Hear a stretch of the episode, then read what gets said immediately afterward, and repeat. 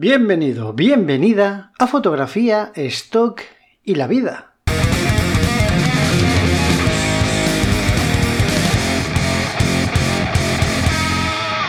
Bienvenidos a todos a otro programa. Eh, en esta ocasión va a ser otra charla estoquera con una persona que bueno, estoy haciendo como así, como mucho bombo y en realidad lo estáis leyendo en el título, sabéis perfectamente quién es.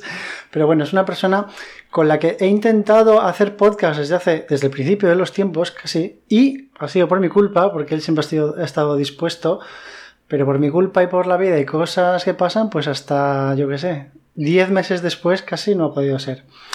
Entonces, pues nada, aquí tenemos a Álvaro González. Bienvenido Álvaro. Hola, ¿qué tal Raúl? ¿Cómo estás? Muy bien, ¿y tú? Muy, muy bien. Muchísimas gracias por invitarme al podcast. La verdad que un placer estar en... O sea, me voy a escuchar a mí mismo cuando vaya al gimnasio, porque me voy al gimnasio con tu podcast puesto, con el, con el tuyo, con el... Bueno, con, los podcasts en general. Y la verdad que siempre es muy interesante y está muy bien esto del podcast. Me, gusta mucho. Ah, me alegro. Pues muchas gracias a ti por, por, pues eso, por estar siempre que te lo he dicho, que han sido muchas veces, estar siempre dispuesto. No, no problem. Eh, si te parece, como siempre, hay gente que me decía, de Groot me decía, bueno, a mí me gusta presentar yo mismo a los invitados. Yo le decía, eh, a mí me gusta que se presenten ellos porque, porque cuando uno mismo se presenta a sí mismo, bueno, da la visión que, quiere dar del mismo. Entonces eso a mí me parece interesante. Pero si quieres, bueno, eh, seguramente casi todo el mundo te conozca, pero habrá gente despistados de la vida que no te conozcan. Entonces, ¿qué prefieres? Venga, te voy a dar la oportunidad. ¿Quieres presentarte tú o que te presente yo? Te, ahorro el trabajo si quieres, no tengo problema. O sea, mira, me presento. Eh, ahí, ahí vamos. Mira, mi nombre es Álvaro González, soy fotógrafo de stock. Ahora es cuando todo el mundo dice, hola Álvaro, como si esto fuese... Te queremos. no, no, como si fuese un grupo de autoayuda, ¿no? Mm. Pues, eh, necesitaríamos uno en, en stock. Sí, la verdad que sí. Pues me dedico eh, a la fotografía de stock, así como a otras áreas en la, en la fotografía. Tengo un negocio fotográfico en, Barcelona. Hago eh, también bodas, eventos y trabajo con el turismo en Barcelona, pero desde hace un buen tiempo a esta parte me estoy dedicando mucho, mucho tiempo al stock porque principalmente me divierte, me gusta mucho. Entonces, y me permite hacer lo que me sale de las ganas. Has visto, ¿no? Como quiero que tu, que tu podcast no lo cancelen. Tranquilo. Tranquilo que no estamos en YouTube, que es lo bueno, que aquí se puede decir lo que, lo que uno quiera. De momento, vamos a ver si en el futuro cambian las cosas, pero de momento se supone que el, la podcastfera es bastante libre en cuanto a, sí, YouTube, lo que YouTube también. ¿eh? ¿eh? ¿Sabes en dónde me dijeron que no se puede decir absolutamente nada? En TikTok. ¿Ah, que, en TikTok no puedes decir ninguna palabra malsonante o esas cosas porque te cancelan los vídeos. No, a ver, te podrás imaginar que por mi edad a TikTok he entrado tres veces, lo he visto, pero... Y, además es gracioso, a mi edad, a la gente que, no me conoce, 51 años, ¿no? Pero hay gente que me dice, ¿por qué no te metes en TikTok? Mm, porque claro, para vender cosas, por ejemplo, fotografía de bodas, la gente que está ahí dentro de 10 años se van a casar porque tienen 15 años, pero yo dentro de 10 años ni me veo haciendo bodas, ni actualmente me veo en TikTok haciendo nada en TikTok que llame la atención. O sea, voy a dar más lástima que, diversión en TikTok. Ya, pero es que no se puede, es lo de siempre, ¿no? Al principio de los tiempos salió Facebook y, Twitter y era como, tengo que estar en Facebook, tengo que estar en Twitter, tengo que tener mi MySpace y todas estas movidas, ¿no? y, y, no me da la vida. Pero va avanzando la vida, van saliendo más, otras mueren, otras no. Bueno, está ahí Facebook, que yo lo di por muerto hace años, pero ahí sigue. Está muerto. Entonces, ¿eh? ¿qué pasa? Que tienes que, estar en, YouTube, tienes que estar en Instagram, por supuesto. El Twitter es como opcional, parece, ¿no? Pero tienes que estar en Twitch y tienes que estar en TikTok. Y entonces luego te tienes que tirar por el balcón, ¿no? A, mí, a mí, ¿sabes lo que me pasa? Eh, yo era informático y me acuerdo que cuando tenía entre los 20 y los 30 años trabajaba para Microsoft y en Microsoft todos los años era aprender y aprender y aprender y aprender. Y era todo el tiempo, todo, todo cambia. O sea, después me pasé a, trabajar, bueno, cosas de Google, por ejemplo. Yo me acuerdo, en Google, cuando hacías un curso, era increíble, increíble, porque hacías un curso en, en, Google y te decían, cuidado, porque las preguntas en el, en el test del curso Si respondes lo que te hemos dado en el curso, ya no vale. O sea, así va Google, ¿entiendes? Entonces, hoy, hoy tienes Facebook, tienes Instagram, tienes esto, tienes lo otro, y no te da el tiempo para aprender todo esto, porque la energía que le tienes que dedicar, por ejemplo, yo me quisiese dedicar a ser influencer en Instagram y digo, necesito una cuenta que tenga 50.000 seguidores, me, monto un trabajo, hago un trabajo de puta madre, no sé qué, hago fotos porque es una, una aplicación para fotos, un mes atrás sale el CEO de Instagram y dice, Instagram no será más una plataforma donde fomentar la fotografía, vamos a fomentar el vídeo.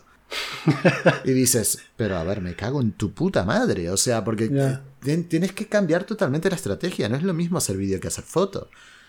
Pero es que quieren competir con TikTok, cosa que tampoco entiendo, porque son cosas distintas. O sea. Es que lo quieren todo. Lo quieren todo, sí, porque de hecho las stories han, sido sacadas de Snapchat. ¿Me entiendes? Entonces, es, es tan constante que no, no puedes seguir ese ritmo si quieres tener un negocio. O sea, yo no, no me veo a 51 años tratando de, estar en TikTok, tratando de, petarlo en Instagram, tratando de hacer esto, tratando de hacer lo otro. Es imposible. O sea, es imposible. Además, con ese ritmo de cambio, no, no le veo sentido. Veo, veo más un estrés que, que un sentido realmente comercial. Si te cambian todo cada, cada mes, cada dos meses, no, yo no lo veo. Es que así va el mundo ahora. De hecho, es que además te conviertes en su esclavo porque yo pienso que es un error basar un negocio en cosas así, ¿no? Como, mira, de hecho, no sé si sabes quién es Carlos Riga, es un fotógrafo de, Almería. Sí, sí. Pues justo ayer o antes de ayer en Twitch eh, estaba hablando con una chica, una influencer que tenía creo que 300.000 seguidores, bueno, vivía del Instagram, ¿vale? Le robaron la cuenta. Le robaron la cuenta y la chica, pues venga, pues envió de todo a Instagram, que es, bueno, a Facebook, ¿no? DNIs, fotos de todo tipo, que soy yo, que soy yo, nunca lo recuperó. Entonces es como esto por parte de, que te puedan robar la, cuenta, ¿no? Pero si un día lo que dices tú Instagram dice ya ni fotos ni vídeos, ahora vamos a hacer, yo qué sé, yo qué sé, sellos de correos, ¿sabes? Y dices no quiero hacer sellos de correos, tu negocio que está basado en una movida que tú no controlas se va completamente a la mierda y tú no tienes ningún control. Entonces yo eh, aplaudo a la gente que se crea sus propias comunidades y que se crea sus, pues eso, toda, toda su infraestructura en su página web con todo suyo. ¿Sabes qué hace cursos? Lo controla. El que hace vídeos y podcasts los sube a su servidor. Control total. Eso es Rumbango. Ah, por ejemplo, muy bien, claro, claro, claro. Entonces es eso, es muy peligroso basar tu, vida en YouTube o en, lo que sea porque te pueden cambiar la, película en cualquier momento y, ¿qué haces? Claro, para, para, eso, un negocio bien montado como lo tiene Rubén, eh, lo que hace Rubén muy inteligentemente es eh, decirte, te, lo hace Rubén, lo hace John Hernández, lo hace Kiki Arnaiz, es, mira, eh, tengo un manual que es gratis para ti, ¿vale? El mm. manual gratis exige tu correo electrónico. Con tu correo electrónico ellos te envían publicidad y esa publicidad va directamente a un sitio web. Ya se puede caer YouTube y empezar a funcionar Twitch, que el sitio web te va a seguir funcionando. ¿Me entiendes? O lo vas a seguir teniendo. Ya puede estar Instagram y mañana puede ser TikTok y pasado mañana puede ser Twitter, que tú vas a seguir teniendo ese negocio. El, el tema está en que después lo vas a tener que vender en cada una de esas plataformas. Pero digamos, no tienes el negocio montado solo, pura y exclusivamente en YouTube si yo tuviese mi negocio montado pura y exclusivamente en YouTube, con los cambios que han habido ahora, se me hubiese ido el negocio a la mierda, porque es igual que el stock, ¿me entiendes? El igual que el stock en, el sentido de que Shutterstock, por ejemplo, te estaba vendiendo y te estaba haciendo un determinado dinero y un día dijeron, no, ¿sabes qué? Tenemos ganas de joder a los contribuidores y, y ganar más dinero nosotros y pagarles menos. Pues YouTube más o menos no es que te pague menos, pero te visualiza menos. ¿Por qué? Porque hay un cambio en la estrategia de YouTube. YouTube ahora quiere que sea entretenimiento. ¿Sí? Entonces, fomenta mucho que tú te entretengas, que te evadas, que esté. Fomenta mucho un contenido dirigido al entretenimiento y no tanto al conocimiento, digamos, que es un poco lo que yo ofrezco. Yo, cuando muestro cosas de fotografía, estoy intentando que la gente aprenda cosas. ¿Sí? Entonces, ese tipo de vídeos a YouTube no le interesa tanto como un vídeo, no sé, de, gente cayéndose por un barranco, ¿me entiendes? Que, oh, mira cómo se cayó eh, este por el barranco, ¿me entiendes? Ese tipo de contenido rápido, que es fácil de absorber y que te deja la mente en blanco. Es... Pero es, es, extraño porque ese fue el principio de YouTube, ¿te acuerdas? El principio de YouTube eran vídeos random como el de, ¿cómo se llamaba? Edgar, el de Te, mojaste. No me acuerdo. Edgar cruzando el río. Y bueno, eran memes al principio, ¿sabes? Eran chorradas. Y se generó de repente un sitio acojonante donde, donde crear ahí pues todo tipo de escuelas gratuitas empezó a funcionar un montón y ahora quieren volver al principio. Yo no sé, no lo entiendo muy bien. Pero bueno, sí es verdad que al final, aunque tú tengas tu, propio, tu, propia, plataforma para tu comunidad y, tus alumnos, tus clases, lo que sea, sí que esas plataformas te permiten el darte a conocer, porque si no, darte a conocer sin todo esto, claro. muy complicado, ¿no? Sí, sí, pero ya, digamos, pero digamos que tu servidor propio, donde tienes tus cursos, donde vendes tu producto en sí, es el producto mismo y después está el exhibidor, o sea, la, ventana con la cual muestras todo eso. Entonces, ya mm, es como si fueses Inditex, ¿me entiendes? Inditex te vende en Sara como te vende en Stradivarius, como te vende en el Bertka. Eh, pero al fin y al cabo es Inditex. Vale, y entonces, volviendo a, a, lo que has dicho, porque así le ha dado muy bien ¿no? con el stock, que también en el stock, lo que yo siempre digo, que, la gente dice, no, lo bueno de stock es que no tienes clientes. Y yo digo, sí que tienes clientes y son clientes que hacen contigo lo que les da la gana, como Shatter o quien sea, ¿no? Eh, para ti no es una fuente de, ingresos básicos, ¿no? ¿Son extras siempre o...? Mira, en este caso, en el stock cada día va a más, en mi caso. Y es lo que yo intento. O sea, yo lo que, lo que me gustaría sería, mm, y todavía no lo he logrado, eh, sería vivir pura y exclusivamente del tema del stock. ¿sí? Entonces, el, problema está en que yo vivo en Barcelona y Barcelona es muy, muy cara. Entonces, para vivir del stock pura y exclusivamente, necesitaría decirte, mira, yo gano 2.000 euros tranquilamente en el stock y no, no los gano. ¿Vale? Entonces, como no los gano, recupero por otros lados y que, que funcionan bien, que ya te digo, el de bodas no funciona tan bien actualmente todavía. Ni tampoco yo le meto tanta caña, pero sí los eventos y el turismo y otro tipo de cosas sí que, sí que funcionan. Entonces, el stock no es actualmente el, el más importante de mis ingresos, pero sí que es un ingreso ya bastante, bastante interesante y que por supuesto hace que tenga que declararlo a Hacienda. Ah, que me cago en su puta madre. pero bueno, o sea, en fin, eso. Oye, cuéntanos un poco cómo. Porque me han preguntado mucho por Instagram que hable del W8, no sé qué, ese que al principio. W8, creo que es una sí, eso. Mira, eso es eh, un contrato que firmas normalmente para, para todo lo que sea comerciar con Estados Unidos, ¿no? Entonces, ese contrato lo que le dice a la empresa estadounidense es cómo te tiene que pagar ¿sí? Y si tiene que retener parte de esos ingresos o no, ¿sí? Por impuestos. Ese mm, contrato, en el caso de España, en el caso de que vivas en España, seas mm, residente de la comunidad europea, pues está al 0%, o sea, no te retienen nada. O sea, si, si Shutterstock vende 100 dólares contigo, los 100 dólares son para ti. Tengo entendido que para otros sitios, creo, como, por ejemplo para Argentina, es un 30% que te retienen. ¿eh? o sea, te, dijera mi amigo Iván Moreno, te violentan las nalgas.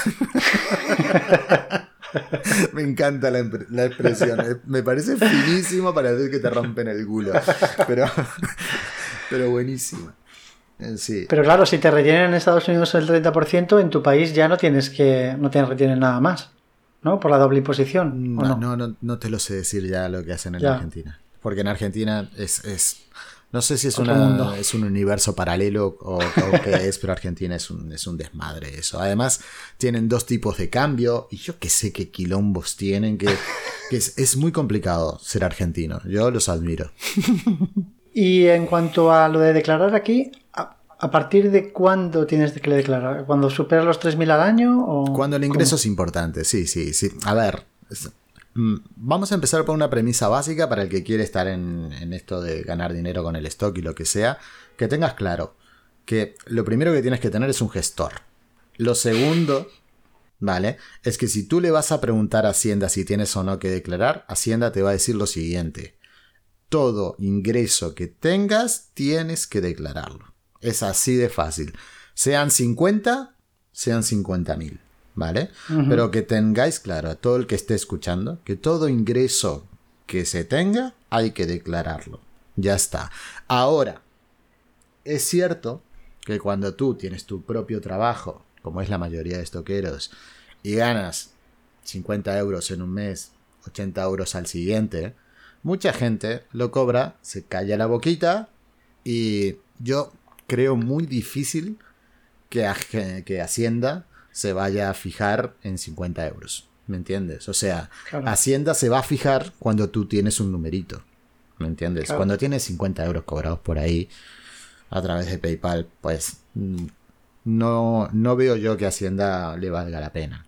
Hacienda le... Y sobre todo eso, que es PayPal, depende de cada uno cómo gestione su dinero, ¿no? Pero si todo lo tienes en PayPal y luego todas tus compras las haces por PayPal, ahí Hacienda, no sé. Bueno. No sé, bueno, PayPal tiene que pasar, supongo. Te cuento una cosa. PayPal para Hacienda es un banco más. Y... Bueno, es que es un banco más en realidad. Sí, es un banco más. Te lo digo porque mi gestor me dijo, si quiere Hacienda te puede pedir mm, los datos de PayPal, así como te pide con cualquier banco. Yo como de PayPal me lo paso para mi banco, o sea, yo ya lo blanqueo, como quien dice. O sea, ¿me entiendes? Otro truco está, esto para los que les guste la ilegalidad, es que PayPal tiene una Mastercard de débito. Entonces tú te puedes eh, hacer la Mastercard de débito y hacer todas las compras por PayPal y bueno, no pasar nunca por tu banco. ¿Vale? Pero bueno, eso eh, depende de cada uno, cada uno que haga lo que quiera.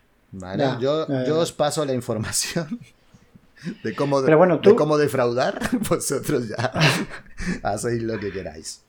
Pero tú declaras porque ya eres autónomo, entonces ya que estás pagando el autónomo no te cuesta nada. Pero claro, alguien que no sea autónomo, que tiene que pagar no sé cuánto, porque yo ahora de autónomo creo que pago 380 al mes. O sea, bueno, yo es que como tengo una empresa y soy societario, son casi 400 al mes porque sí, ¿sabes? Entonces, claro, ¿cuánto tienes que hacer? El autónomo normal no sé cuánto es. No sé si 300 dos... Sí, 300 euros. Es que es una pasta, ¿sabes? Sí, sí, es una pasta, claro que es una pasta. Entonces, ¿cuánto tienes que hacer al mes para decir, vale, me doy de alta de autónomo? Sí. Y empiezo a declarar esto. Y después descuéntale el IRPF a los ingresos y todas las cositas. ¿eh? Claro, claro. Vamos, o sea. Ya. te digo que, que es complicado. es complicado. Porque, claro, al fin y al cabo, si cobras 100 dólares, tú cobras 100 dólares por, no sé, por um, Shutterstock. Cuando te lo pasa PayPal a euros, ya te cobra una comisión. O sea, y ojo, por ejemplo, si te paga... ¿Quién es? ¿Que es el 3% o así? No me acuerdo si es... No me acuerdo, en, la conversión, no, no, creo que es menos. Cuando es el 5% es cuando te lo pasa un amigo o una cosa así, te pasa dinero a un ah. amigo, te cobran más, más porcentaje. Pero bueno, ya te cobra por una conversión. En fin, o sea, vas haciendo numeritos y numeritos y después le cuentas el IRPF y dices... Hasta luego. Gracias. Entonces, a ver, vamos un poquito para atrás si te parece. Venga, vamos. No, no vamos a llegar a Argentina, pero, pero porque tú llevas en España 20 años. Yo entré en el 2001. 2002. Pues 20 años. Sí, sí, en el 2002, el 10 de marzo del 2002. Entré, mira, entré mes y medio después de la inauguración del euro aquí en España. Que todo el mundo me hablaba en pesetas y yo le decía, ah, ¿qué me hablas en pesetas? Ni dímelo en euros. Y la gente me decía, tantas pesetas, tantas pesetas. Yo ni puta idea. Y aclaración importante que yo soy uruguayo, no soy argentino, pero bueno. Ah, perdón, perdón. Lo he dudado, pero vale, es que quede claro. No, no. Un uruguayo que, odia el mate, curioso. Sí, no, no, no lo aguanto, no, lo quiero ver. Qué asco. Vale, eh, entonces llegas y llegas, eh, ya tienes eh, planificado, o sea, llegas con un trabajo ya aquí en España, llegas a buscarte la vida 100%, llegas con la fotografía en la cabeza. No, no, para nada, para nada. Yo era informático y quería dedicarme a la informática, pero cuando llegué aquí a España no tenía los papeles. Entonces, al no tener los papeles, pues no podía dedicarme a la informática, porque en las empresas informáticas a las que yo iba me decían, sin papeles no puedes entrar. Y mm, yo sabía bailar salsa y me encontré en un sitio donde eh, se bailaba salsa y me, me vieron y me dijeron, contratado y para adentro. Y cuando entré, se dieron cuenta que yo valía mucho para el tema de informática y me empecé a encargar de absolutamente toda la informática de esa empresa. Y bueno, estuve muchos años ahí. Muchos años. Pero un momento, ¿entras como profesor de salsa? Entré como... ¿Y, ¿Y cómo siendo profesor de salsa se dan cuenta de que eres muy buen informático? Porque me dieron tres flyers para hacer y se los hice mucho mejor de lo que los Ah, tenían vale. y yo qué sé qué. Y me dijeron, pero ¿sabes de informática? Le digo, pero hombre. Y tenían la red hecha un Cristo ahí adentro. Entonces yo venía a hacer sistemas, redes, cosas eh, complicadas en Uruguay.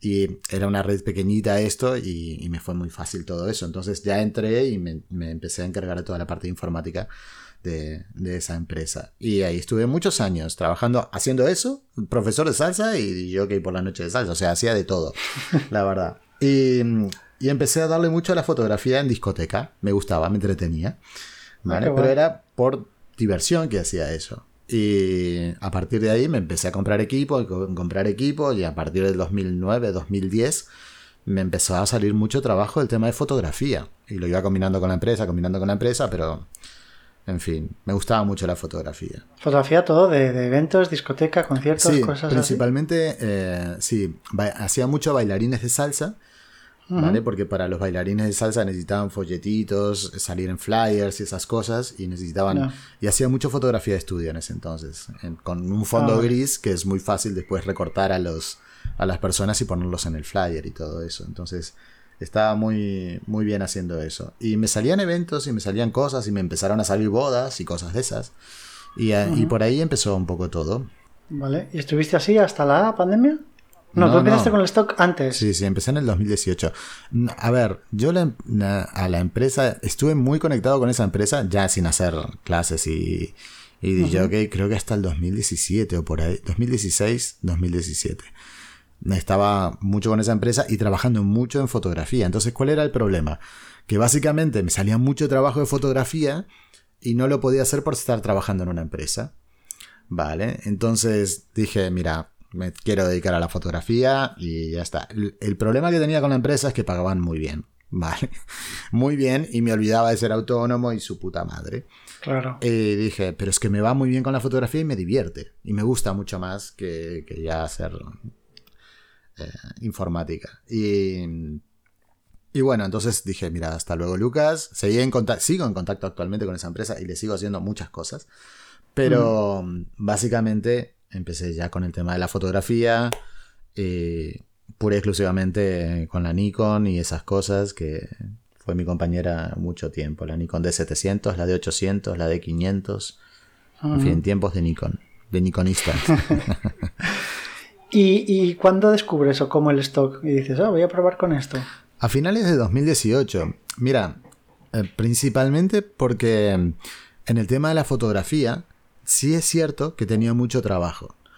O sea, tenía bodas, tenía eventos, tenía eh, turistas, pero no tenía un trabajo de 8 horas todos los días.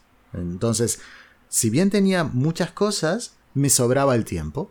¿Me entiendes? Entonces Claro. decía, bueno, en ese tiempo, ¿qué hago? ¿Me pongo a jugar el StarCraft, que me gusta mucho? Sí, me- bueno, podía.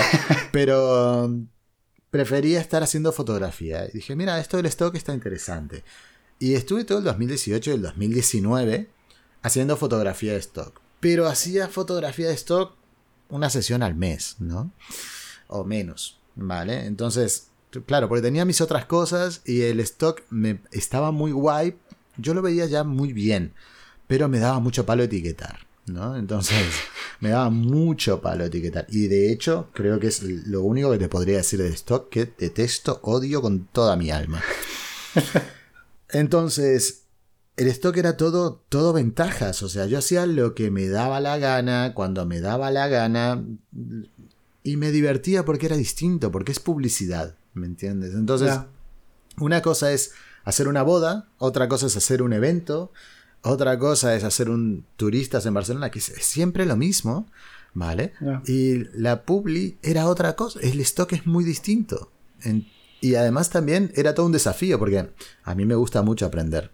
Eh, No al ritmo que me piden Instagram, YouTube y su puta madre. Pero me, Más, más tranquilito. Claro, pero me gusta mucho salir de mi zona de confort, ¿no? Entonces, el stock era otra cosa. Yo, la primera sesión de stock que hice, hice una, le pedí a una parejita que son amigos, que no son parejas, son amigos nada más, le dije, mira, nos vamos por ahí, e hice una sesión de, de preboda por el Borne. Y las subí a stock. ¿Sabes cuántas vendí de esas fotos? Creo que, que dos y he ganado 0.20 con esas fotos. O sea, claro, porque yo hice lo que yo sabía hacer, un preboda, Ya. ¿me entiendes? O sea, muy relacionado al mundo de las bodas, pero eso no es stock.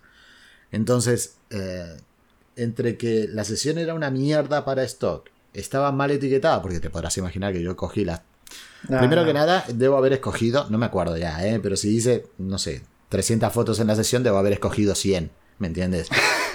y, y las 100, eh, si las ves, deben ser todas iguales. Y además etiquetadas con las mismas 25 palabras clave. O sea, y los títulos, no sé si habré cambiado tres títulos. Entonces, claro, o sea, todo mal. Todo. todo o sea, mal, todo no, había una cosa que tú dijeses, bueno, esto está bien. No, no, era todo un desastre. No vendí una puta mierda, pero aprendí a subir a las agencias, ¿no? O sea, y aprendí eh, si te rechazaban, no te rechazaban. Bueno, la verdad que no- en, eso, en ese entonces no me rechazaban nada. Shutterstock. Te so- cogían las 100 sí, y para adentro, sí, ¿no? sí, sí, Shutterstock no miraba nada. Yo trabajaba creo que con Shutter, Adobe y Depósitos, una cosa así, no me acuerdo, ¿eh? En- Sí, las típicas. bueno, dos o tres. Y bueno, en fin. Pero ya te digo, está, estuvo muy bien porque era algo nuevo, era salir de la zona de confort y era hacer una cosa que me permitía a mí hacer lo que me diese la gana. Y eso, Claro. eso tenía su puntito. Entonces, a ver, está claro que te divertías haciendo las sesiones, pero ibas subiendo en plan desastre por, pues eso, por desconocimiento, y no te desmotivaba el ver que no había resultados. O sea, era simplemente por, "Va, las subo por divertimento y, y no espero nada. O, o sí que tenías en mente, oye, pues a ver si voy subiendo las ventas, te marcabas tus objetivos o, no. No, no, no me los marcaba, pero sí que es cierto que era desmotivante, ¿eh? porque yo decía, a ver, me hice una sesión que normalmente un preboda son 200, 300 euros en stock y gano 0,20. O sea, o sea, no, no, mm, es que no lo veo yo por ninguna parte, ¿no? Entonces me costó mucho entender eh, que podía, que si no hacía las cosas de otra manera o, o diferente, pues iba a ganar 0,50 por una sesión que me marcaba. Y, y eso me desmotivaba un poquito, ver, ver los números tan ínfimos, tan insultantes que te resultan a veces. Y claro, de repente escuchas por ahí decir que, que bueno, tienes que estar seis meses trabajando para eh, empezar a ver numeritos y dices, "Mm, mm, más o menos. Numeritos pequeños. Bueno, depende, o sea, Ya, ya. en mi caso, Pero en general, en mi caso, fueron muy pequeños durante mm, un año y medio, ¿eh? claro, claro. Pero muy pequeños, muy pequeños, porque claro, o sea, a mí me, me- se me encendió un poco el- la bombilla en la pandemia. En la pandemia me pasó que se, hasta luego bodas, hasta luego turismo y hasta luego eventos. Y de repente veo que el stock me daba, no sé, que ya en ese entonces, antes de la pandemia, no sé, me estaría dando- no, no, te, no me acuerdo, ¿eh? pero te voy a dar un número cualquiera entre todas las agencias, no sé, 50 dólares. ¿eh? Ah, ¿en serio? Sí, sí, sí, o sea, una puta mierda para haber trabajado un año y medio. Pero ojo, en ese año y medio yo confieso que hice, no sé, tenía 10 sesiones, ¿me entiendes? O sea, Vale. y eran 50 dólares al mes. Entonces era... O sea, que empiezas a darle caña en la pandemia. Sí, sí, en la pandemia dije, es lo único que, te- que me da dinero. Entonces entendí el concepto de, de- del pasivo, ¿no? O sea, del, del ingreso pasivo. Mientras que lo que yo hago es de consumo, o sea, voy a un evento y son mm, 300 euros, 400 euros, 500 euros y ya está. Y no ves nunca más nada.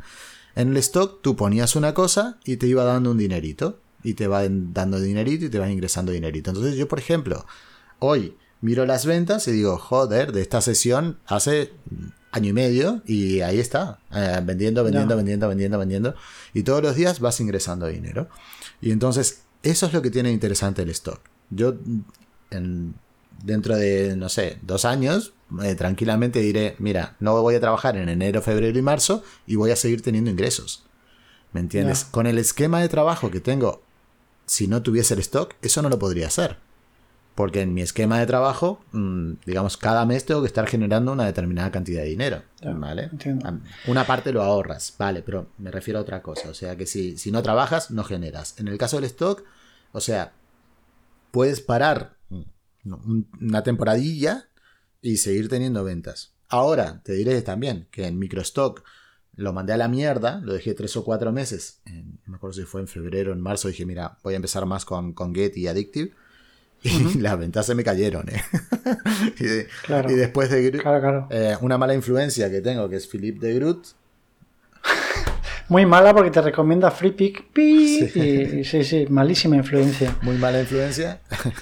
Pues estaba con el micro, con el micro, con el micro y dije, mira, vamos a empezar a darle un poquito de caño otra vez. Y la verdad que ahora le estoy dando otra vez un poquito de, vidilla al micro. Y el micro es constante, eso es, eso es lo que tiene de bueno.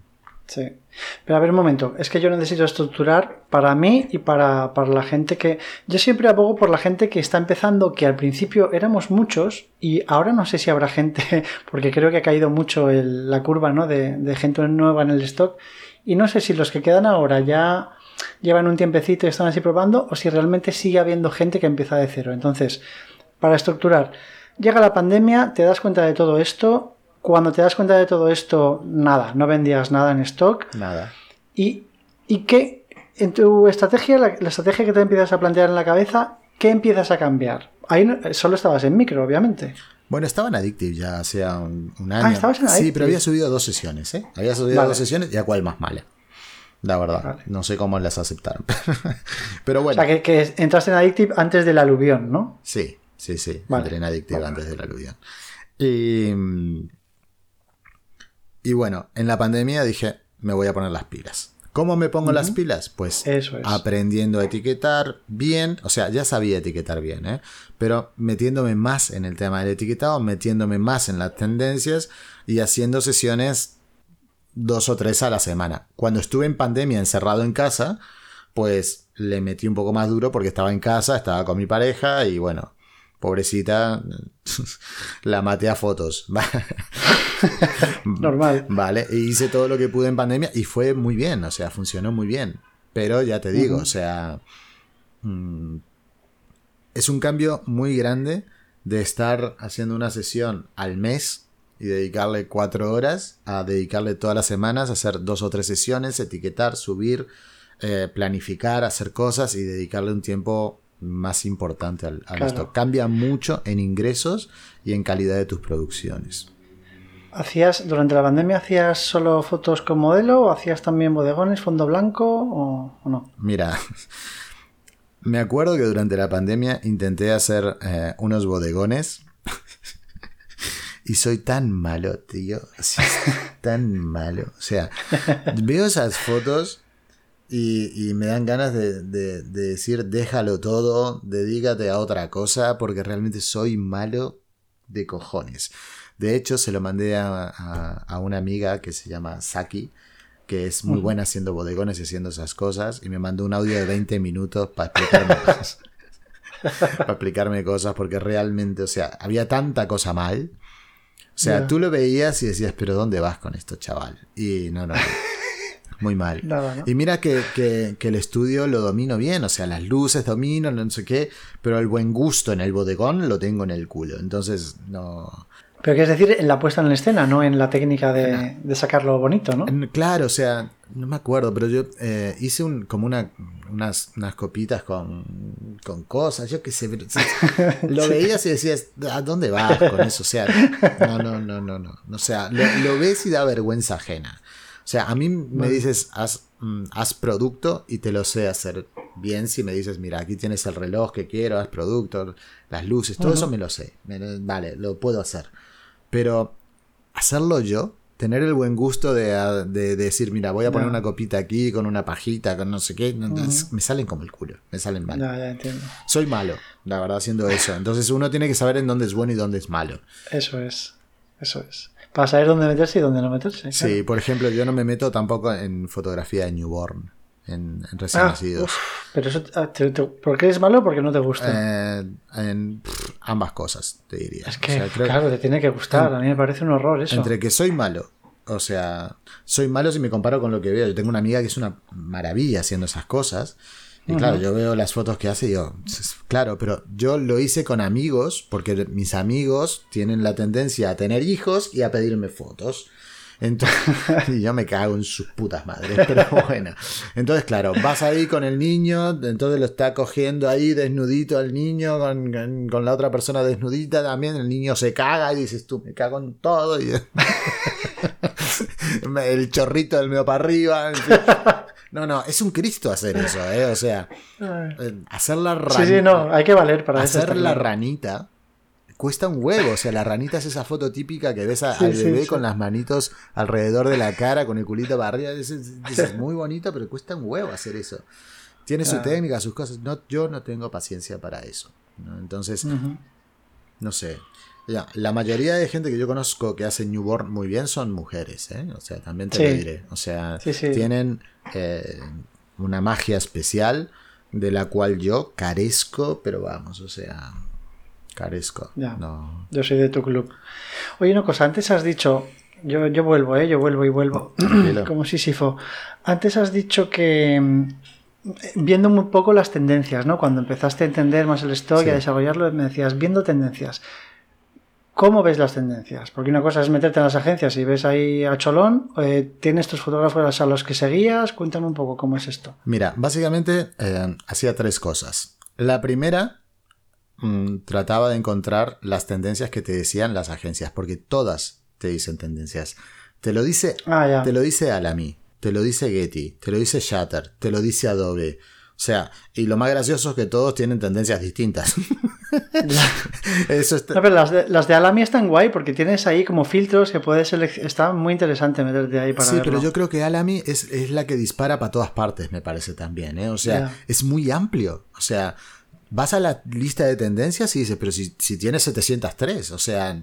Pero porque ahí meten todos los, los eventos locales de todo el mundo, ¿sabes? Fiestas de la calabaza en Arizona, fiestas de las flores en Tailandia, ¿sabes? Entonces por eso te salen todas. Vale, esa era la, primera cosa, ver las tendencias. La segunda era entrar a las páginas principales de los portfolios y ver qué era lo que se veía. Principalmente Getty y Stocksy. Si tú entras a Getty Stocksy, ves un poco mm, lo que está el contenido curado. ¿Vale? Y la tercera fuente infinita era. Eh, yo leo, veo mucho los periódicos mm, en internet y veo informativos de vez en cuando. Entonces te decían, bueno, este, se viene la vacuna, pues sabías que tenías que disparar vacunas. Bueno, se va a dejar de utilizar la, mascarilla, pues haz una foto tirando la mascarilla por la basura, a la basura. Eh, se genera mucha contaminación del medio ambiente por las mascarillas, pues pones una mascarilla en agua y la haces abajo del agua, yo qué sé. Ese tipo de cosas, tú las ves en, ves la noticia y sabes qué es lo que tienes que disparar. Pero eso tiene que ser, mm, tienes que estar muy rápido. O sea, tienes que estar muy, muy viendo noticias todo el tiempo para saber que eso es, es la tendencia. Entonces, por ejemplo, ¿va a salir un pasaporte de COVID? Pues haces un dibujito de un pasaporte COVID, lo muestras en el móvil con una persona con, un, con una mascarilla detrás. ¿Me entiendes? O sea, eh, no sé, ahora, por ejemplo, que hay problemas de, electricidad, del coste de la electricidad, pues pone 50 euros en un, en un, coso de esto que da calor. Y una bombilla, ¿no? y le haces una foto. A eso me refiero con estar al, tanto con el tema de las noticias. Entonces, eh, esos para mí son las tres fuentes principales. Las tendencias que te indican las agencias, el tema de, mm, eh, de ver portfolios en Getty y en Stocksy fundamentalmente, ¿vale? Y la tercera, sin lugar a dudas, son las noticias que te salen cada día. ¿Y esto, lo, y esto lo sigues haciendo a día de hoy? Sí, sí, sí. ¿Cuánto? O sea, una vez a la semana a lo mejor te ves lo de las agencias y con eso ya lo tienes, ¿no? Sí, sí, sí. Vale. Eh, aparte de eso, que es muy interesante, el mejorar en el etiquetado, que también lo es. ¿Qué más cosas cambiaste en la pandemia? ¿Sabes cómo mejoré el etiquetado? Haciéndolo a otra persona, ¿no? Totalmente. Envié a etiquetar. Principalmente uno lo odio con toda mis, mi alma. O sea, es. Eh, yo no sé, es. Sí, sí, comparto tu, tu, sentimiento. Odioso. O sea, no hay cosa que me dé más palo que etiquetar. Entonces, mando etiquetar y yo puedo estar haciendo otra cosa. ¿Me entiendes? Y yo soy mucho mejor haciendo otra cosa que etiquetando. Entonces, prefiero decirle a otra persona: mira, te pago y tú me haces el etiquetado, que además lo hacen de puta madre Y digo, ya está, hasta luego, ya está. Vale. ¿Lo haces en Keywording Pro? No. Ah. Lo haces en tu fuente secreta por la cara que has puesto. No hace, fal- no hace falta decirlo. No. no, no, no, no, no, tranquilo. Mi fuente secreta creo que es conocida, pero me da igual. El tema es que eh, el, el problema con que te lo haga una persona y que no te lo haga Keywording Pro es que normalmente las personas tienen una vida. Entonces, mm, ya sea, por ejemplo, otra persona que está mucho en Twitch o mucho en el canal, de- en el Facebook de Stock Photography, que es Cristian, que normalmente dice eh, yo hago etiquetado y no sé qué, o la persona con la que yo trabajo que también hace etiquetado, de vez en cuando le pasan cosas. Entonces, Claro. cuando le pasan cosas y tienen dos o tres clientes, pues se te retrasa todo. Entonces, Normal. Keywording Pro tiene gran ventaja que tú envías y sabes que en un tiempo más o menos mm, breve lo tienes todo.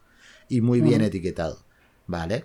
Y ahí no hay, mira, es que se enfermó mi abuela, ni me- es que me dio el COVID, ni es que tuve un hijo, ni que nada que se le parezca.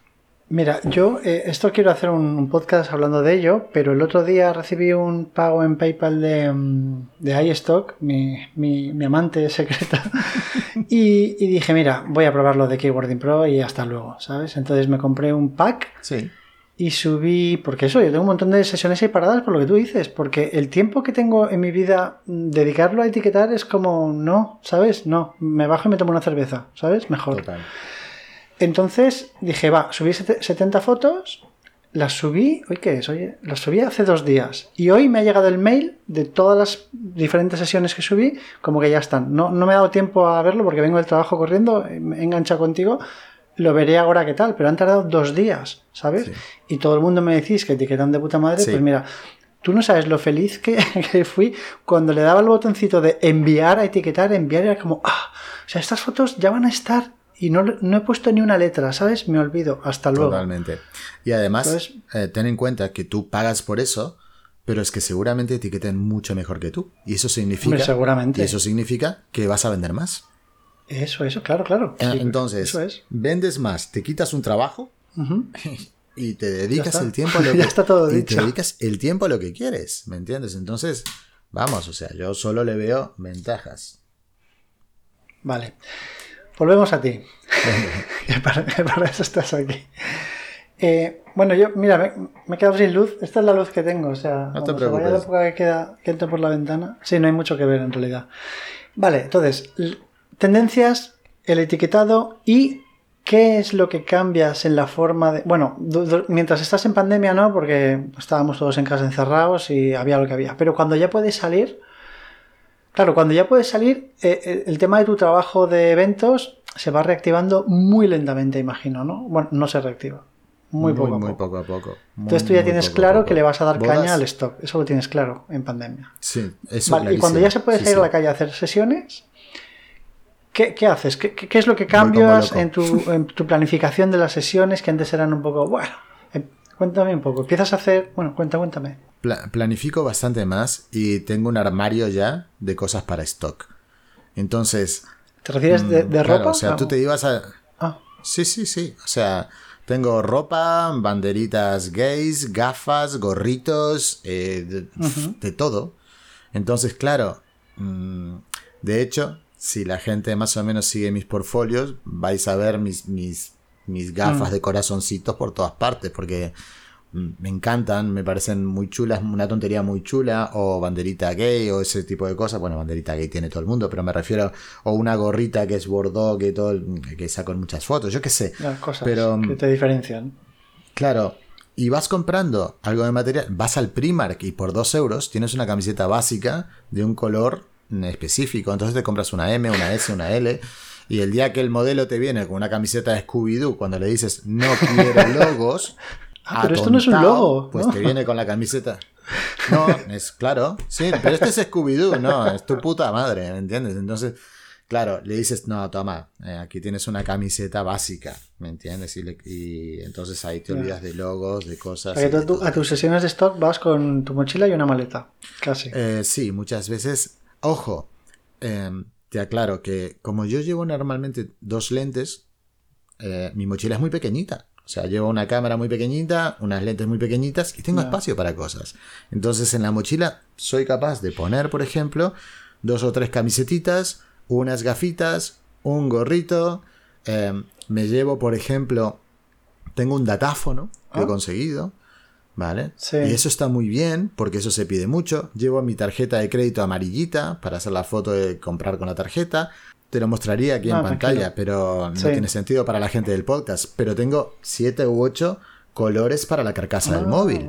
Entonces, si, si tengo una persona con amarillo, le puedo poner amarillo al móvil, ¿me ah, entiendes? O si la tengo, claro, o sea, para que mm, tengo los cascos amarillos, el móvil amarillo, la camiseta amarilla, y está todo bien. Lo pones con un fondo azul y queda espectacular. ¿Me entiendes? Entonces, claro, pero me pienso las sesiones antes, mm, pienso mucho en el outfit ahora. Ahora no es tráete lo que sea como eran mis primeras sesiones, ¿vale? Que después, primero que nada, tienes que quitar logos, después te das cuenta que no termina de funcionar al principio alguna vez hice algunas fotos con una camiseta negra y el negro no termina de funcionar. Yo qué sé, esas cosas las vas aprendiendo con el tiempo. Después de darte contra la pared. A mí me vino muy bien. Eh, esto no es promoción, ¿eh? pero a mí me vino muy bien la academia de stock. Porque me metí y aprendí un montón de cosas que no tenía ni puta idea. O sea, me ahorró tiempo.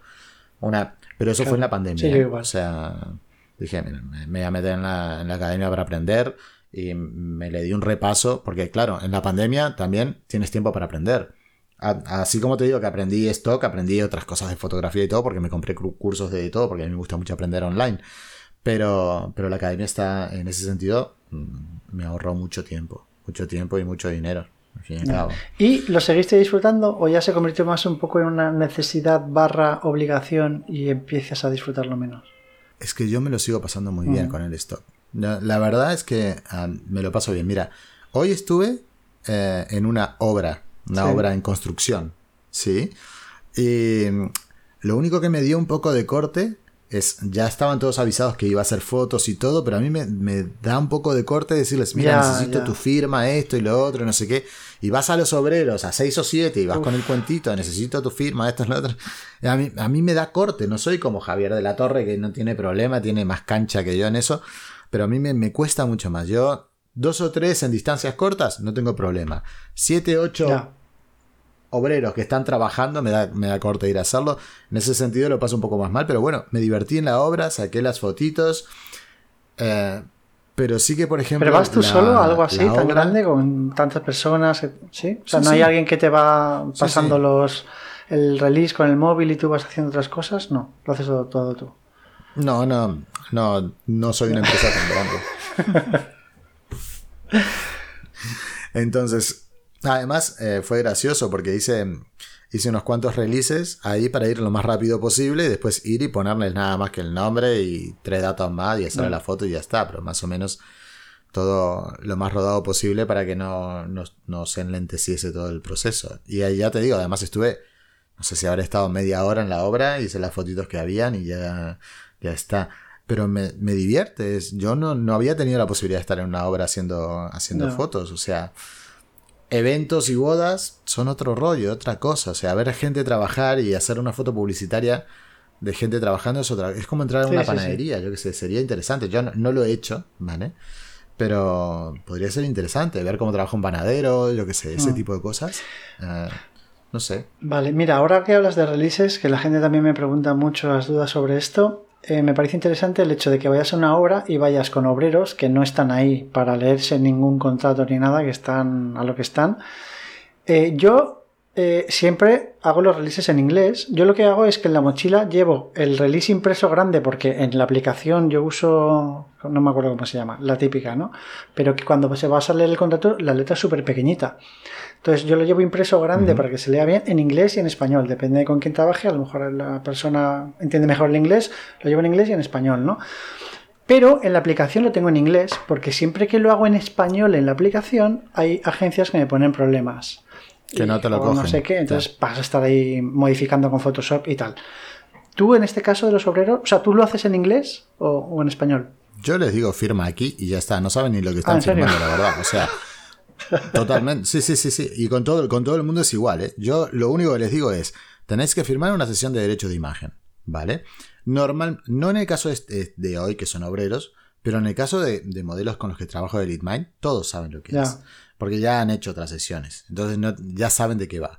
Lo único que sí, en cuanto lo firman, yo normalmente, muchas veces lo que hago es, cuando le das a enviar Sí. el, el contrato, me lo envío a mí, Ujú. se lo envío a Sí. él o a ella. Entonces Ya. ya lo tienen, ¿vale? Y está en inglés siempre, pero a mí nunca me he preguntado nada. Solo con una chica una vez que, que tiene un problema físico, está en, en silla de ruedas, que mm, me había dicho que había entendido como que, que el release decía que, que había una compensación por hacer el eso y ella no podía recibir compensaciones porque estaba Ah, recibiendo unas ayudas de, del Estado por, por la situación en la que se encontraba y no podía cobrar absolutamente nada y que si eso lo veía Hacienda iba a tener problemas. Le dije, no te preocupes que No, eso no, no, va a ir nunca a Hacienda. ¿Me entiendes? O sea, eso es una cosa para nosotros, para las agencias, para que estén seguros de que tú has firmado eso y ya está. Pero fue la única vez que alguien me dijo algo por un tema de un release. Pero después, nunca, nunca, ningún ¿Y tú cómo lo problema. haces? ¿Tú le das el móvil a ellos para que te lo rellenen y no estar... No, jamás. Y te explico por qué. Porque mm, normalmente ponen los datos mal a veces. Entonces, por ejemplo, en, en nombre, en vez de ponerte en Juan Pérez, te ponen Juan. Dicen, dice nombre, Juan. Y claro, ¿y dónde está el Pérez? O sea. ¿me entiendes? O, o datos que no terminan de rellenar bien. Entonces, em, de repente eh, ven una cosa que se llama state, que es el estado, que eso está hecho para Sí. Estados Unidos. Entonces, claro, dicen, ¿qué, qué es estado? Y ahí te ponen, yo qué sé, cualquier cosa. Y, em, a ver, en estado pones, en el caso de España, en el caso de Cataluña es Cataluña. Aunque puedes poner Barcelona también, ¿eh? O sea, hoy estaba en Sabadell y puedes poner estado Barcelona. No pasa nada, no vas a tener ningún problema. Pero dárselo a ellos es muchas veces motivo de que no sepan lo que poner. De, de repente te ponen un zip code y ellos no saben que ese es el código postal. ¿Me entiendes? Entonces, no, lo hago yo, lo hago más rápido y sé que todos los parámetros están bien. Vale. Bueno, pues muy interesante porque parece una tontería, pero a mí también me ha pasado de, digo, bueno, para no estar ahí preguntándoles, se lo doy y luego me lo rellenan mal. No. Y luego tengo que estar ahí con el Photoshop apañando las cosas. Entonces, No, no, no. Ah, Es que a mí me pasó. Entonces por eso dije nunca más. O sea, no, no, no se lo doy a ellos para rellenar. Lo relleno yo, le pregunto las cosas yo y ya está. Y además, por ejemplo, eh, una cosa que hago que puede estar mal es que yo nunca les pregunto el piso. ¿Me entiendes? O sea, me dicen la dirección y a mí como me da corte Ya, pedirles todo, me digan mm, Juan de Dios 23 y no me digas el primero segundo ni el primero cuarta porque no me interesa. A ver, está, ¿vale? está O sea, bien, no- ¿qué decir? Es que, ¿qué va a pasar? O sea, No, no, no sé, yo creo que, que legalmente no está bien, ¿me entiendes? Pero me da cosa preguntarle hasta Ya. dónde, dime, dime tu número de apartamento. pero a ver, teniendo yo pienso el, el email y el teléfono que todo el mundo tiene, pff, no, no Ya sé si- está. Porque una cosa, ¿el email es obligatorio? No te lo sé decir. Porque es que recuerdo, No te lo sé decir porque hay gente que no tiene. Claro, por eso, O sea, por eso lo gente digo. muy mayor claro, que no tiene. incluso teléfono no sé, pero... Ya, me acuerdo un vídeo que había de Kike y de, y de Santi haciendo fotos por ahí en tribus, no me acuerdo por dónde, que yo decía, esta Claro. gente no tiene. Bueno, a lo mejor tienen, ¿sabes? Pero no sé, que puede haber gente que no tenga.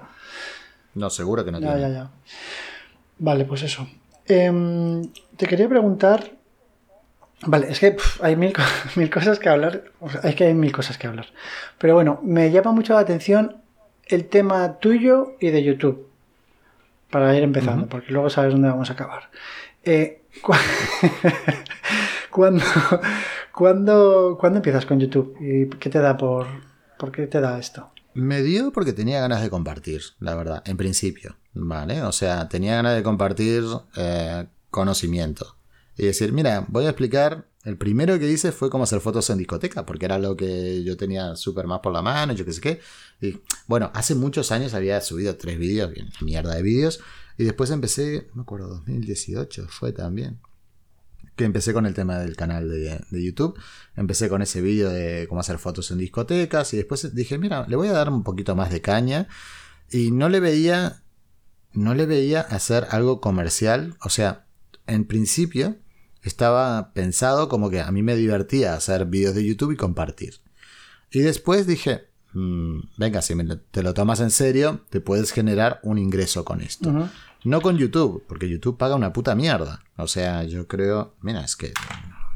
para la gente que, que piense que con los youtubers nos forramos, yo te digo que yo creo que este mes, con toda la de vídeos y cosas que tengo en, en YouTube, debo llegar a los 50 euros de, de ingresos. No creo que, que genere Con más. 20.000 suscriptores Ah. que tienes. Tienes 20.000 exactos. 20.072, te lo digo exactamente. A mí me pa- pa- aparecen 20.000. Ya, yo qué sé. Ah, pero a ver, a ver, monetización, a ver si me lo dice. No, bueno, no te sé decir, pero son 50 euros lo que generas al, al mes con YouTube. Entonces, no te vale la pena hacer todo el esfuerzo que, que, que lleva a hacer. Mira, tus ingresos estimados 42,76 tengo aquí. Vale, entonces. Bueno. eh, bueno, Algo, Sí. yo qué sé. pero el truco está en que esto sea una vidriera, digamos. O sea, es el embudo de ventas, ¿sí? O sea, tú por aquí dices, mira, te muestro esto y si quieres lo más interesante, pues aquí atrás está todo lo demás, ¿vale?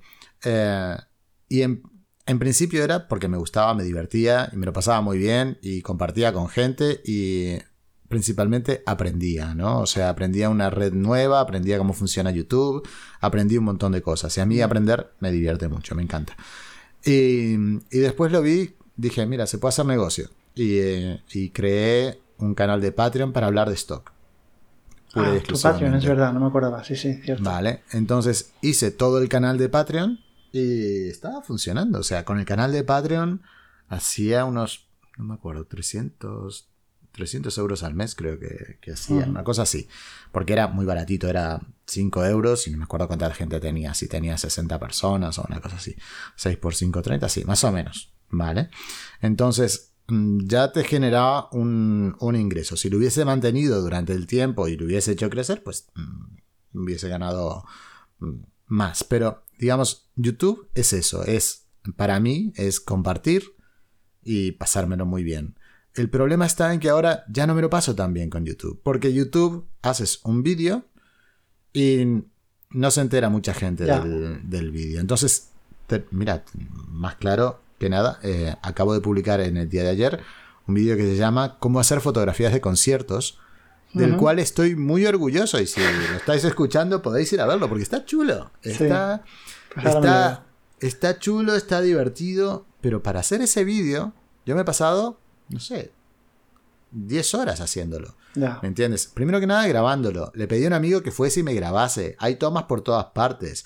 Hay edición, hay esto, hay lo otro. Y después la edición del vídeo ah, es como el etiquetado para mí. Me da por culo que no veas.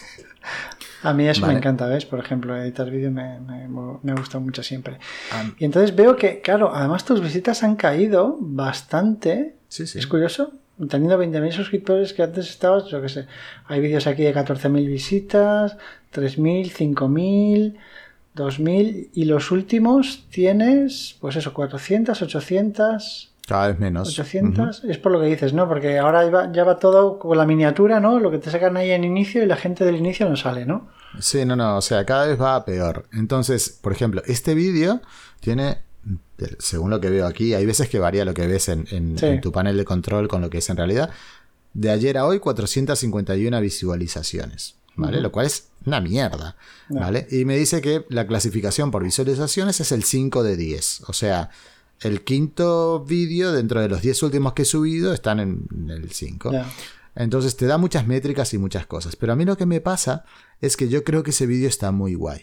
¿Me entiendes? Y me gustaría que tuviese más repercusión. Entonces YouTube no te lo da. Y yo digo, me he pasado 10 horas haciendo un vídeo que me gusta mucho, que me entretiene mucho, que me parece que está muy guay. Y pff, no sirve para nada esto, ¿me entiendes? Me pongo en Twitch. Estoy dos horas hablando pelotudeces con la peña. Por ejemplo, hoy, mira, me, me he traído la sesión de, de, de la obra, he puesto la tarjeta, he abierto el Twitch y la gente ha visto todo, o sea, la selección de las fotos, como eh, lo que hacía esto y que lo otro. Y es más, eh, lo gracioso es que yo no entiendo nada de obras, ¿vale? Y la gente me empezó a decir, le- les empecé a decir, necesito saber las palabras claves, cómo se llama esto, no sé qué. Entonces me dijeron, eso es la grifería, eso es no sé qué. Y claro, yo, eso me viene genial, ¿me entiendes? Entonces, en Twitch, por la mañana y por la tarde, muchas veces cuando estoy editando, es como un coworking con otra gente, ¿vale?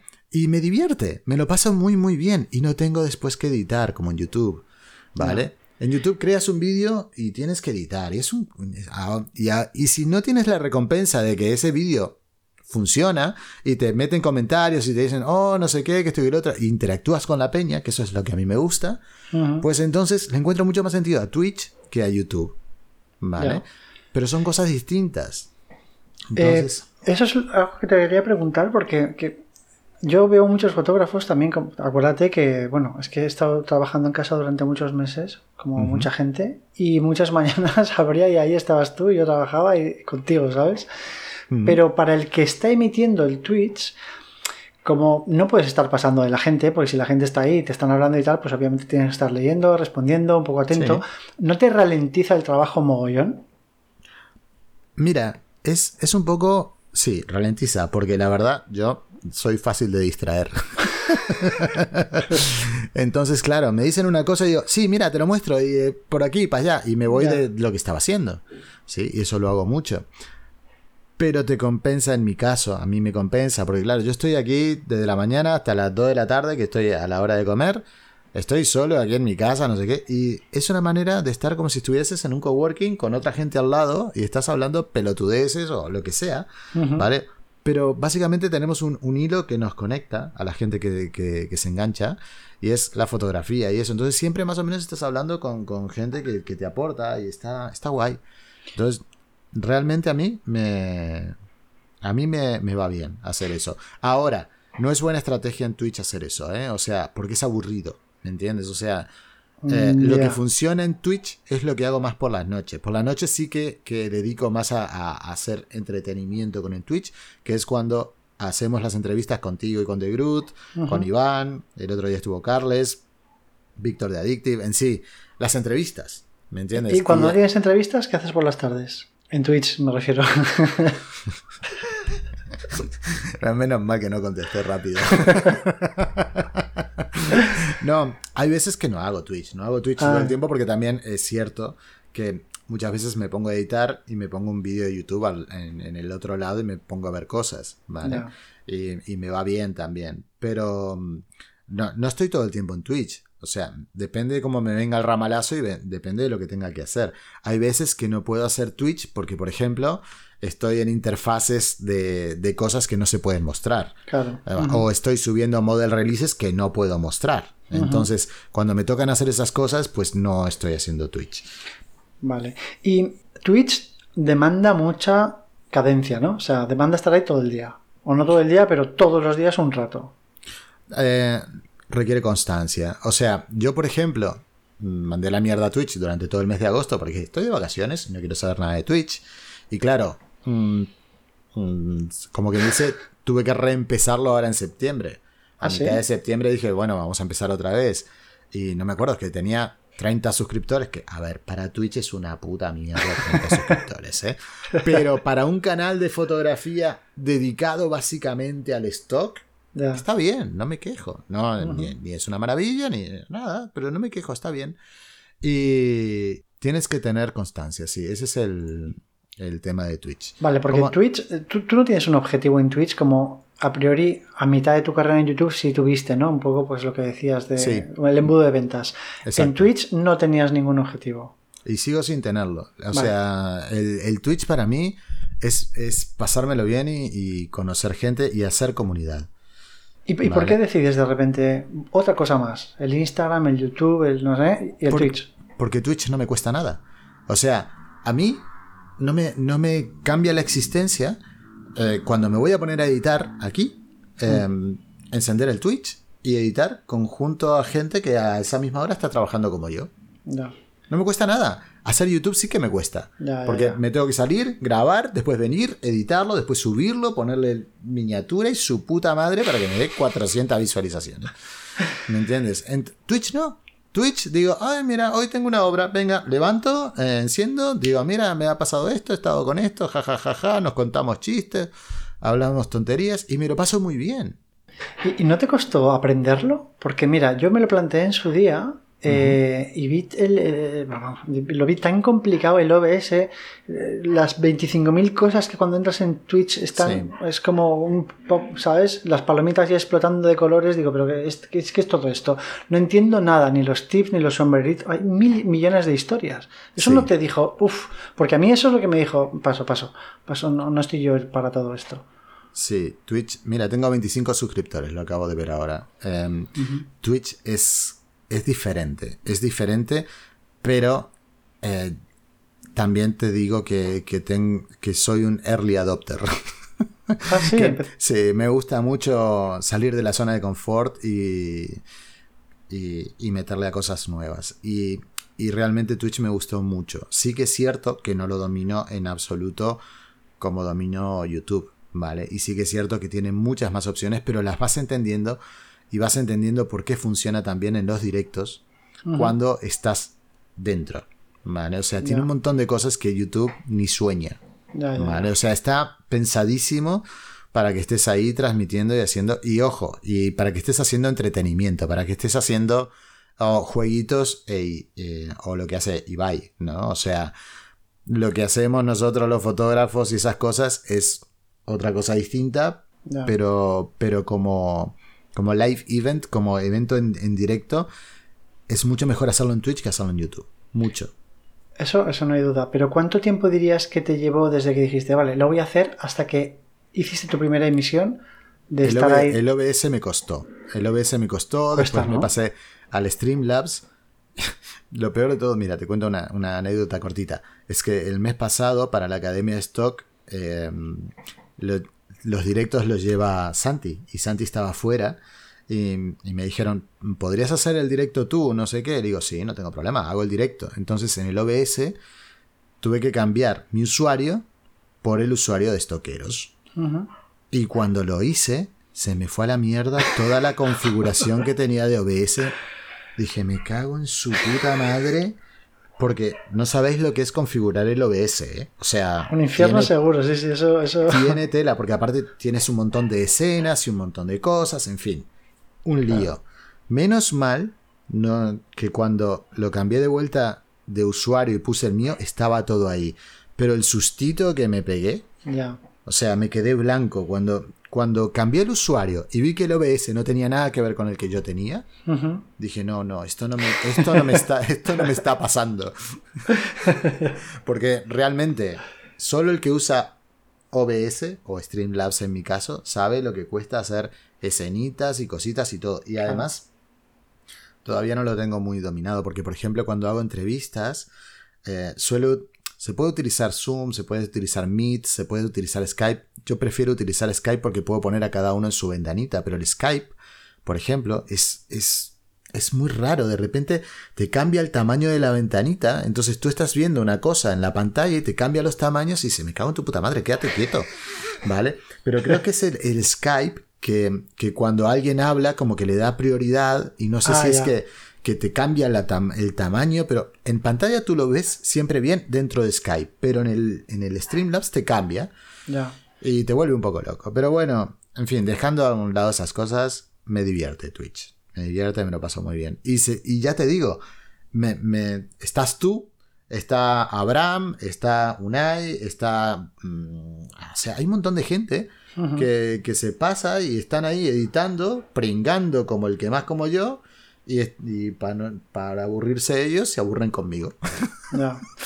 ¿Y dinero, el Twitch? Mira, 43,97 en los últimos 30 días, 25 suscriptores. Y, y es compli- o sea, ¿cómo, ¿cómo se gana dinero ahí? Aparte de las suscripciones hay más maneras, ¿no? Sí. Que yo no entiendo, porque Sí. soy muy mayor. ¿Cómo va esto? Eh, mira, eh, hay varias maneras de ganar dinero en Twitch. La principal son las suscripciones, pero hay otras, ¿sí? Las suscripciones significa que si tú, por ejemplo, eres usuario de Amazon, Sí. ¿vale? Si tienes el Prime de Amazon, tienes una suscripción gratuita a cualquier canal. ¿Sí? Entonces tú dices, ¿me cae bien este? Pues le doy mi suscripción de Prime a, a esta persona. Detalle con las suscripciones de Prime, que no se renuevan de forma automática. Entonces, por ejemplo, a mí me gusta Rubén Gabelli o, o Antonio Sí. de Tecnotulus. Este mes le digo, Tecnotulus, toma mi suscripción. Y por darle el Prime creo que te da 2.50. 2.50 te dan. Sí, 2.50.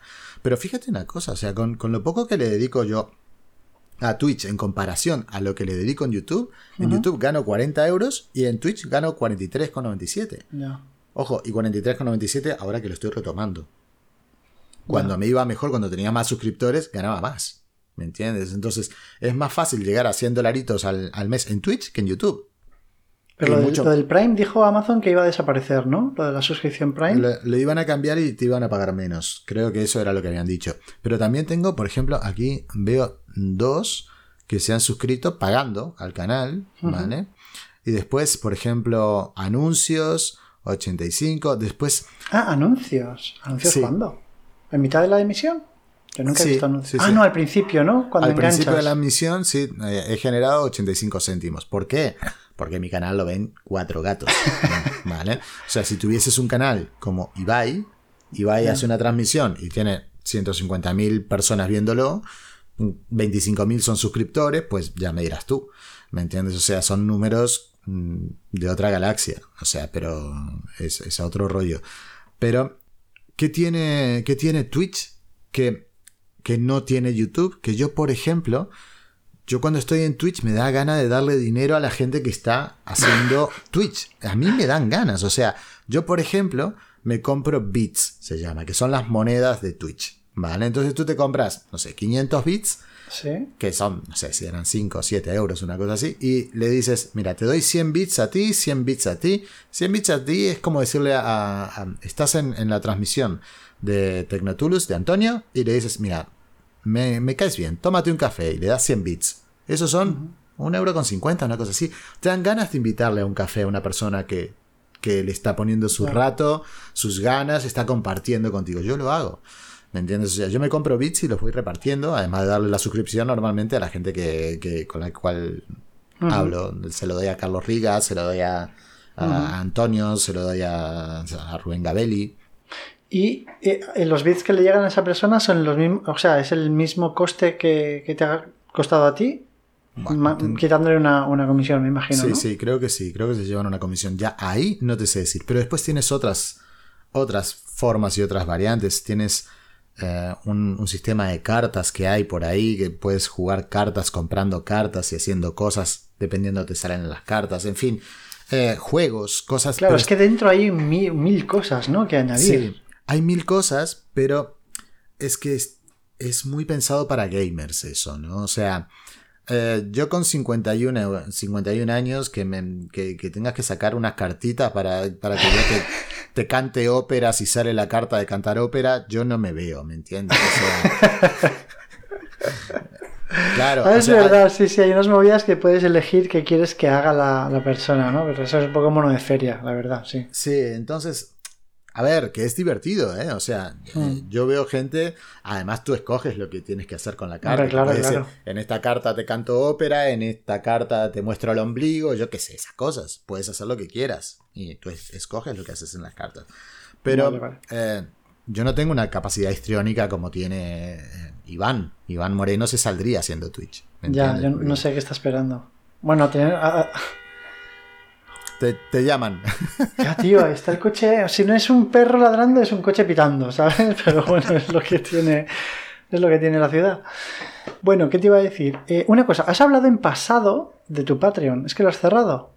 Sí, sí. Eh, el tema era que Carles había hablado tres o cuatro veces conmigo para que yo me pasase a estoqueros mientras tenía eh, el Patreon. El tema es que no terminábamos de llegar a un acuerdo económico. ¿sí? Entonces, em, consideraba Carles que mi Patreon era competencia de, eh, de estoqueros, que en realidad, en parte sí, en parte no. Yo lo veía diferente, ¿vale? O sea, yo veía estoqueros una plataforma mucho más grande, la mía mucho más pequeñita y mucho más es, diferentes las veía. ¿eh? De hecho, yo tenía gente que estaba en mi Patreon y estaba en la Academia de Stock. Sí, o sea, estaban en los, en los dos sitios. Em, entonces, eh, se juntaron varias cosas, principalmente que Adobe dijo, mira, vamos a, empezar a trabajar con vosotros. Estoqueros se fue convirtiendo en algo más grande y dijo, mira, eh, pensamos que sí, que, que está bien que te unas a nosotros, esta es nuestra oferta, y ahí estuvo, estuvimos todos de acuerdo y dijimos, empezamos a trabajar juntos. Eso ya fue cuando eran Quique, Santi y Carles. ¿vale? Entonces, de ahí fue que eh, yo dije, bueno, cierro el Patreon y empiezo a generar el mismo contenido que generaba para mi Patreon para la plataforma de estoqueros. Pero además, he movido todo lo principal que tenía en mi Patreon para estoqueros, aunque todavía no está porque cuesta mucho subir todo lo que había antes en, el Patreon. ¿Vale? Pero se supone que en, en, el contenido de estoqueros de la Academia de Stock va a estar todo el contenido que había generado hasta hace muy poquito, más ahora una cantidad de vídeos míos de todo lo que estaba en mi Patreon. Y además, cada semana genero una masterclass para la Academia de Stock. Que es lo mismo que hacía en Patreon. O sea, cada semana en mi Patreon ah, cada semana teníais una, una masterclass. Las masterclasses son muy, muy, muy, muy específicas. ¿Vale? ¿Qué significa muy específicas? Que un día eh, te cojo eh, Getty y te digo, mira, el deep meta funciona así. Pim, pam, pam, pum, pam, pam. Pero, ¿por qué está muy bien? Porque no vas a encontrar de deep meta una clase por YouTube. Porque es algo tan específico. Tan, y además, eh, es, es, complejito el deep meta. Son unos tocapelotas, la verdad. La gente, la gente de Getty son especialitos. Por ejemplo, la masterclass que grabé ayer. Mm, me están preguntando un montón por el tema de grabar vídeo, porque últimamente se me ha dado por hacer vídeos, ¿no? Em, porque estuve con Daniel Mejías, que es, que es un crack del vídeo, y estuvimos con Carlos un día y, hicimos todo vídeo. Dije, pero ¿por qué no hago vídeo? Si, si está chulo, a mí me gusta. Y empecé a hacer vídeo. Y ahora la gente me pregunta mucho por el tema de vídeo, pero no tienen ni puta idea de lo que es All Intra, Long Up, H264, H265, esto, lo otro, aquello. Dije, no os preocupéis. Cogí la XT4, el menú y empecé a decir, mira, esto significa esto, esto significa esto, esto significa súper específico, ¿eh? O sea, para stock vas a necesitar grabar a esto, a esto, a esto, a esto, a esto y por qué. ¿Vale? 8 bits que son, 10 bits que son, qué es el RGB, qué es esto, qué es lo otro. Entonces es muy específico. ¿Vale? No es, un contenido que yo vaya a poner a YouTube y triunfe como la Coca-Cola, porque eso es una puta mierda, ¿me entiendes? Pero para alguien que busca y diga, yo quiero grabar vídeo, ahí está. Pero bueno, entonces entiendo que, te pasaste a estoqueros porque vas a comisión, porque en tu Patreon, tu Patreon era escalable. Sí. ¿No? Sí. esto me imagino. no, no voy a comisión. O sea, yo tengo un, sueldo fijo por hacer eh, unos vídeos a un vídeo a la semana y un vídeo al mes en, YouTube. Independientemente de cuánta gente haya en la academia. Sí, sí, independientemente, totalmente. Y además tengo comisiones si la gente va entrando a, la academia a través de mis enlaces de, afiliados. Sí, que ya te digo que mm, no se generan ventitas, pero nada comparable con, hacerse un sueldo con eso.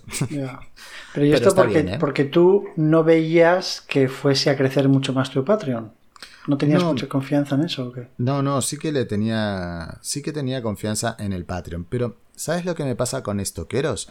Que me daba la posibilidad de trabajar con gente muy top. Y a mí me interesaba mucho. O sea, en estos momentos yo estoy trabajando junto a Kike junto a Santi y junto a Carles. Y eso no tiene precio, ¿me entiendes? O sea, yo estoy en un grupito de WhatsApp. En ese grupito de WhatsApp no te puedo explicar lo que se aprende. Porque, mm, vamos, o sea, eh, es tener una información que no, mm, no, no me imagino cómo poder obtenerla de otra manera. Pero esa ah, información no, no, se pone en la academia para los estudiantes? Mm, de lo que se habla en el grupo de WhatsApp, mayoritariamente no, porque te dicen, por ejemplo, esta agencia está bien, esta agencia está mal, mira lo que está haciendo tal, o mira lo que no sé qué, son unas cosas. Después en la academia, lo que sí se hace, por supuesto, es explicar tendencias, explicarte un montón de cosas, etiquetado, esto y que lo otro. Pero eh, entrar al motor, o sea, y hablar mal de la gente, eso no se hace en la academia.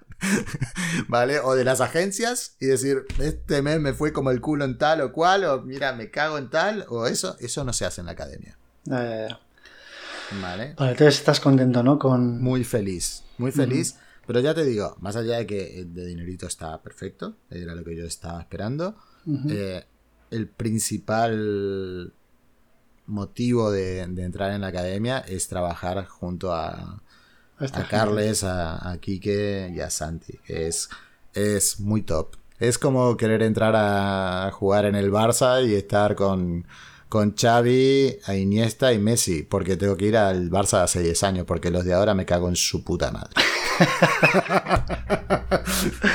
Yo de fútbol ni idea. Si yo te digo que me quedé en Pirri, Santillana, Gamacho y esta gente, para que, para que entiendas mi nivel de fútbol. Haces bien, haces bien. Pero bueno, Yo tampoco entiendo mucho de fútbol, ¿eh? la verdad que lo veo y... no sé, me ah, me parece una pérdida de tiempo. Pero bueno, oye, cada uno pierde el tiempo con lo que, con lo Con lo que más le gusta, ¿no? Correcto. Pues oye, yo creo que le hemos dado un repaso. Como siempre, tío, esta es tu casa cuando te apetezca. Y bueno, cuando me apetezca a mí te lo volveré a decir para hablar de otras cosas, porque siento que llevamos hora y veinte y hemos hablado de un montón de cosas, pero se me quedan mil en el tintero. Entonces, te si te parece otro día, cuando sea, volvemos a repetir, ¿vale? Yo encantado. Tú cuando tú me digas, yo, no problem. Vale, perfecto. Yo es que ahora estoy un poco que no sé qué voy a hacer con mi vida, que hay muchos cambios.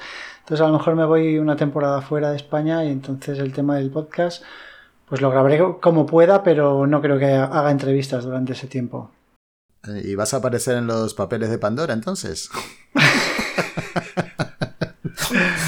No sé, ¿Dónde no te sé. vas? Estoy, a ver, adelanta. estoy adelanta. replanteándome, replanteándome. No, una temporadita solo, cortita, para, para ver si puedo. Yo es que yo vivo de mi estudio de 3D de toda la vida. Entonces, trabajar como nómada digital con el 3D, con todos mis servidores aquí y tal, no es tan fácil como la gente se piensa. Porque manejamos una cantidad de archivos enormes, luego, eh, aparte de lo- la cantidad de archivos, los archivos son muy grandes también.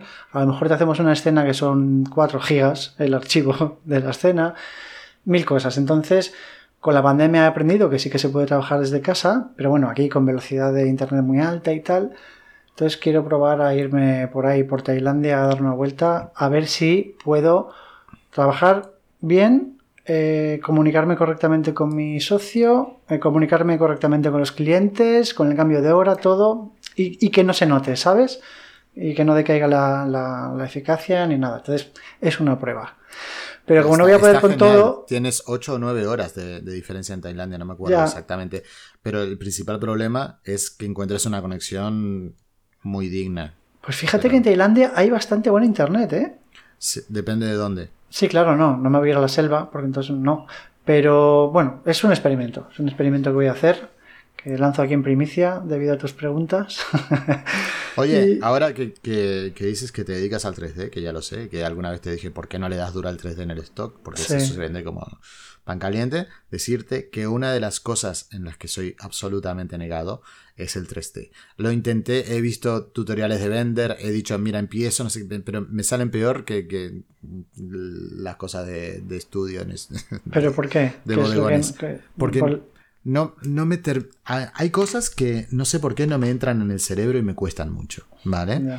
Mira, había un, un programa que ahora ya no me acuerdo ni cómo se llama, Flash, de Sí. Adobe, hace muchos años. Eso era fu- 2D.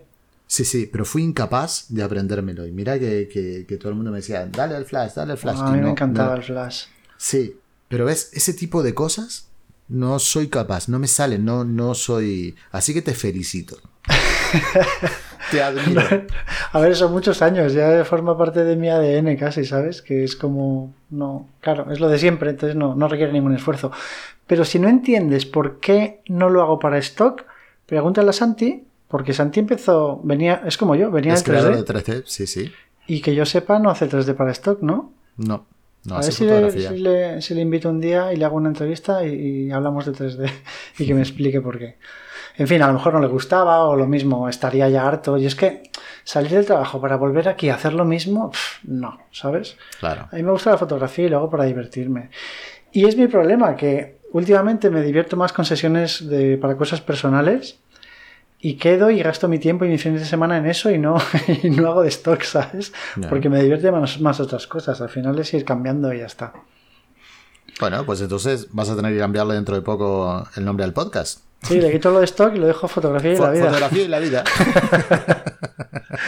ya veremos, ya veremos. No, a ver, siempre voy a estar, pero claro, yo ya lo he dicho, ¿no? nunca voy a estar full time y esto es un divertimento y yo tengo esto para enseñar lo poco que voy aprendiendo. Y con las entrevistas que traigo aquí, eh, se aprende mogollón. Aprendo yo en cada una, incluso con esta, no por nada, quiero decir, con todas lo hago. incluso con esta. Incluso con este burro he aprendido alguna cosa. Gracias, Raúl, yo también te quiero.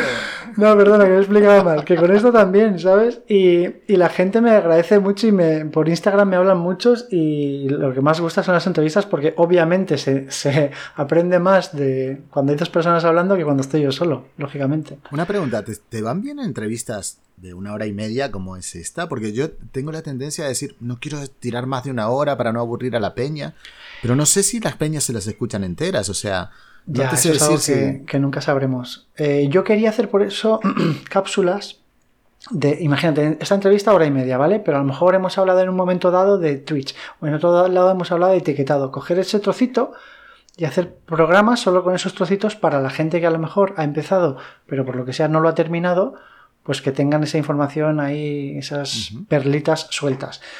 Pero mira, yo empecé escuchando podcast hace muchos años y hace muchos años que escucho un podcast, no siempre, de eh, La órbita de Endor, que todo el mundo conoce, porque son de los top en iVoox, que hablan de series, películas, libros, cómics, que llevan creo que 11 años haciendo. Y hacen podcast de 7 horas. No todos, pero tienen podcast de 7 horas, de 6 horas, de 5 horas, de 4, de 3. Y yo me los escucho casi enteros, los que me interesan, obviamente. Yo y otros decenas de miles de personas, ¿sabes? Pienso que si algo te interesa, mm, pues eso, mientras trabajas, mientras, yo qué sé, mientras conduces, mientras viajas, ¿sabes? Me escribió un, un, chico de Estados Unidos que viajaba mucho en el coche y decía que, que se había escuchado todos mis podcasts viajando. Entonces, claro, si haces viajes por Estados Unidos, a lo mejor estás en el coche, yo qué sé, 5 o 6 horas al día, pues oye, pues qué mejor que un podcast largo. Y luego en cuanto a las entrevistas, en general, toda la gente con la que hablo de Instagram que escucha el podcast, la mayoría me dicen que les gustan más los podcasts largos y las entrevistas que, que las mierdas que hago yo solo de 15 minutos. Bueno, yo hoy también incluso he aprendido contigo. Ah, sí, no, no sé a qué. No, era una broma por respecto a lo de incluso he aprendido algo. no, no, eh, se, aprende Muchísimas gracias por la invitación, la verdad. No, gracias a ti por este momento tan divertido, porque además me he reído mucho contigo. Que lo sepas. Incluso me he reído, o sea, imagínate. pues nada, gracias por tu saber, por compartir tus experiencias, por compartir todo lo que has aprendido y menos algunos secretitos que te dejas por ahí, que los respeto y no pasa nada espero que vuelvas al programa algún día, ¿vale? Perfecto, pues nada, muchísimas gracias y gracias a todos vosotros por aguantar del tirón toda esta conversación. Venga, gracias a ti. Hasta luego, Álvaro.